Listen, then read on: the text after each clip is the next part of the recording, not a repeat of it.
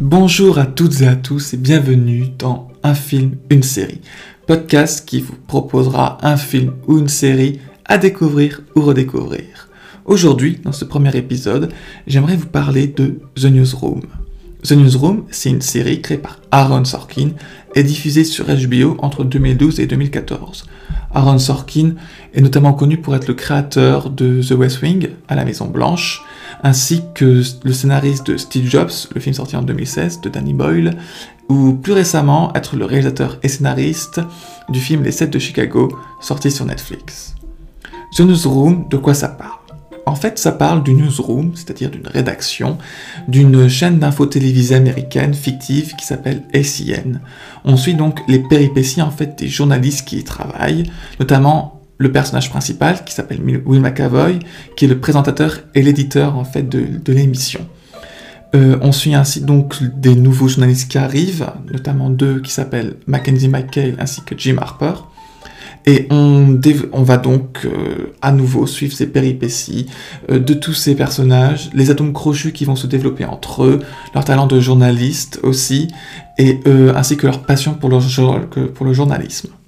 Tous, ces personnages originaux sont en fait remplis de tous de bonne volonté, mais qui ne seront pas sans faille, et tout ceci sera développé durant la série. Aussi, il faut reconnaître, la, la, newsroom, la salle de rédaction, devient également un personnage à part entière d'ailleurs, parce qu'elle devient vraiment importante pour la série. Pourquoi je conseille cette série?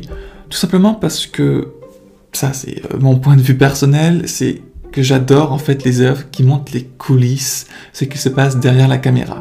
Je trouve ça absolument passionnant, savoir comment rendre comment quelque chose qui peut être parfait en, apparence, comment voir, comment créer cette perfection, comment créer quelque chose qui euh, qu'on ne verra finalement que très peu en fait une fois présenté sur un écran. Donc j'adore absolument ceci, je trouve ça passionnant, car ça me permet également d'être euh, à fond dans l'histoire, car euh, ça rend également les personnages bien plus tangibles, bien plus réels.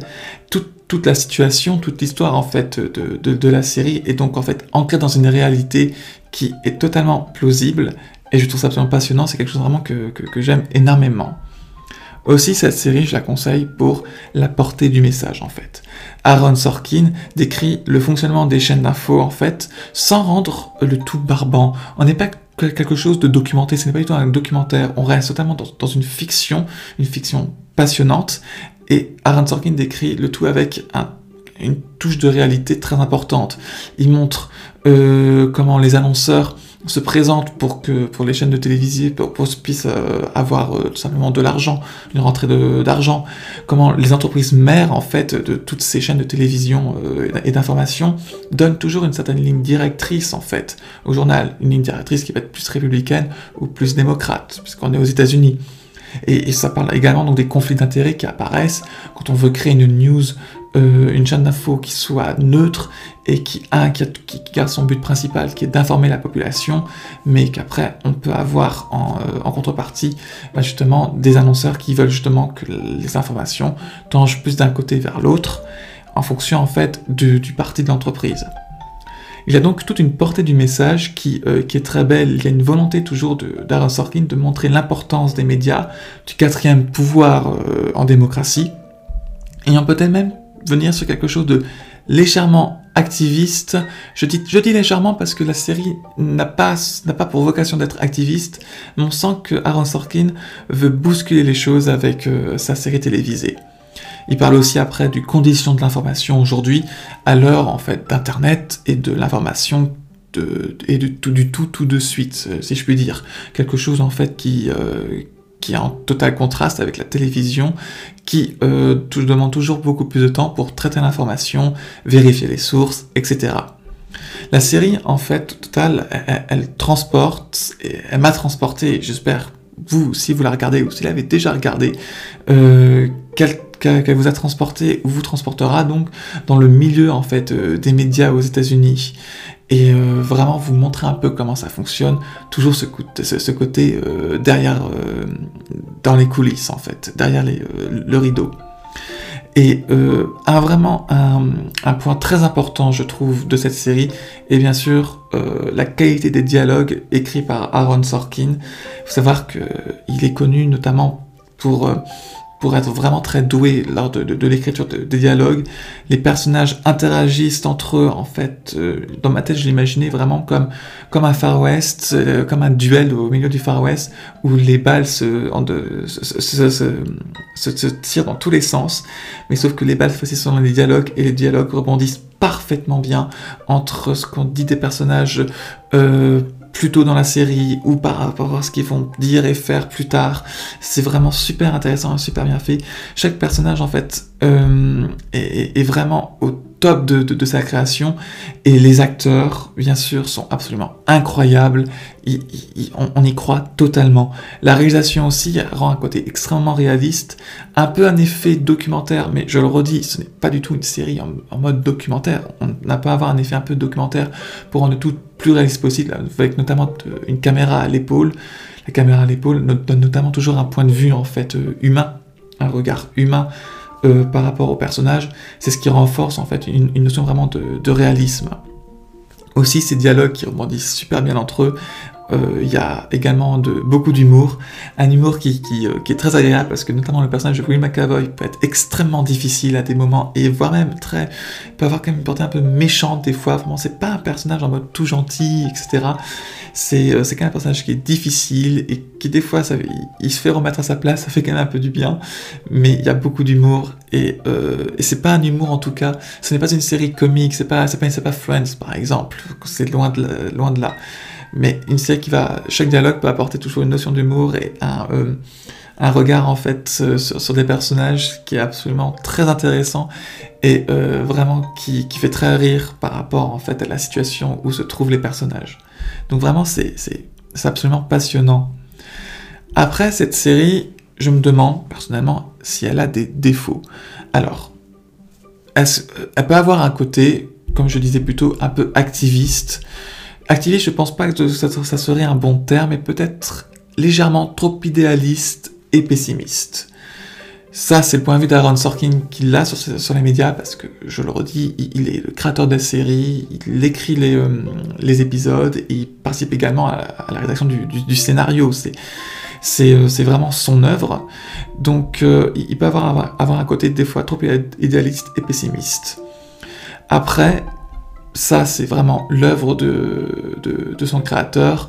Il faut vraiment regarder pour se poser la question, et après, ça sera juste une matière à débat.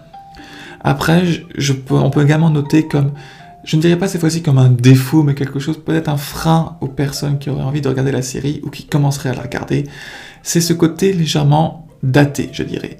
La série, comme je, disais en introduction, euh, se passe, euh, a, a, commencé plutôt à être sur HBO en 2012, mais la série pas, euh, décrit se, déroule, fait, se dérouler ces événements en 2010. Et donc on ressent ça un petit peu, c'est-à-dire qu'il peut avoir ce côté, euh, il, y a, euh, il n'y a pas d'iPhone, il y a des BlackBerry par exemple, des choses comme ça, un peu vraiment l'écart technologique qui peut apparaître. Et ça, ça, montre voilà, que la série a commencé un peu à, vieillir, mais en, aucun cas la, portée de, la portée de son message et la série en elle-même et, euh, daté. C'est juste un petit peu la forme qui, euh, qui, peut avoir un petit côté daté. Mais je trouve ça plus drôle en fait que gênant aujourd'hui, parce que c'est toujours intéressant de voir à quel point le monde a évolué, à quel point la technologie a évolué. Après, il peut également avoir quelque chose au niveau du générique, notamment celui de, la saison 1, qui euh, a un côté comme pour la série The West Wing, c'est ce générique un peu côté année, fin des années 90, début 2000, où le générique euh, présentait en fait des, extraits des, de, la série, on voit un personnage, et il y a l'acteur qui joue le personnage en question qui est montré, qui également de, de l'acteur donc qui apparaît un peu comme, comme dans Stargate SG1 aussi par exemple. Donc c'est tout, je dirais, ça serait juste ça, ce côté un peu daté. Mais sans aucun cas un défaut, ça montre voilà, simplement bah, que la série, le temps euh, s'est écoulé depuis la série et jusqu'à aujourd'hui. Donc ça ne devrait pas poser de problème, je pense. Aussi, cette série, je, je, la conseille parce que, en fait, elle n'est pas très longue. Il n'y a que trois saisons. la première saison a 10 épisodes, la deuxième 9, la troisième 6. Donc on n'est pas vraiment sur une, même pas du tout sur une longue série très importante. Euh, j'avais parlé de Friends, vous voyez, qui a 10 saisons de 24 épisodes chacune, sauf la dernière, qui en a 18 euh, je crois, je ne sais plus trop. Ou encore comme Game of Thrones, pendant qu'il y a 8 saisons de 10 épisodes aussi. On n'est pas sur une longue série. Chaque épisode dure une heure, certes, mais voilà, se dire que c'est sur 3 saisons et que la saison 3 par exemple n'a que 6 épisodes, c'est relativement court. Donc si vous cherchez une série qui, euh, qui, est un début, un milieu, une fin, parce que la saison 3 est vraiment la, la, fin, c'est un final, ben, et qui ne soit pas trop longue, en l'occurrence une série qui, euh, qui, qui, soit plutôt euh, courte à regarder, vraiment, je, je, vous conseille totalement The Newsroom, car ça, ça, ça peut totalement correspondre euh, à ce que vous recherchez. Donc, voilà mon retour que je, je mettrai sur, euh, sur The, Newsroom de Darren Sorkin. Vraiment, c'est une série super intéressante avec un très beau message sur euh, les médias, la liberté de la presse euh, par rapport à l'État, par rapport aux annonceurs, ce qui permet à la presse notamment, de, vivre notamment. Et avec des personnages vraiment très bien écrits et des épisodes surtout très bien écrits qui sont absolument passionnants à regarder. Vraiment, je vous conseille The Newsroom. C'est disponible en streaming sur OCS, en VOD sur Canal VOD, iTunes, Apple TV, ainsi que YouTube. Bien sûr, la série est aussi disponible en DVD, ainsi qu'en Blu-ray, mais, uniquement disponible en Blu-ray, un port anglais. J'ai vu ça sur Amazon. Donc si vous cherchez les Blu-ray, ça sera en un port anglais, donc pas de VF. Voilà. Je vous remercie beaucoup d'avoir euh, écouté le premier épisode de Un film, une série. J'espère qu'il vous aura plu. N'hésitez pas à vous abonner au podcast, à laisser euh, un commentaire et une, une, note si vous souhaitez. Et euh, je vous souhaite une bonne fin de semaine.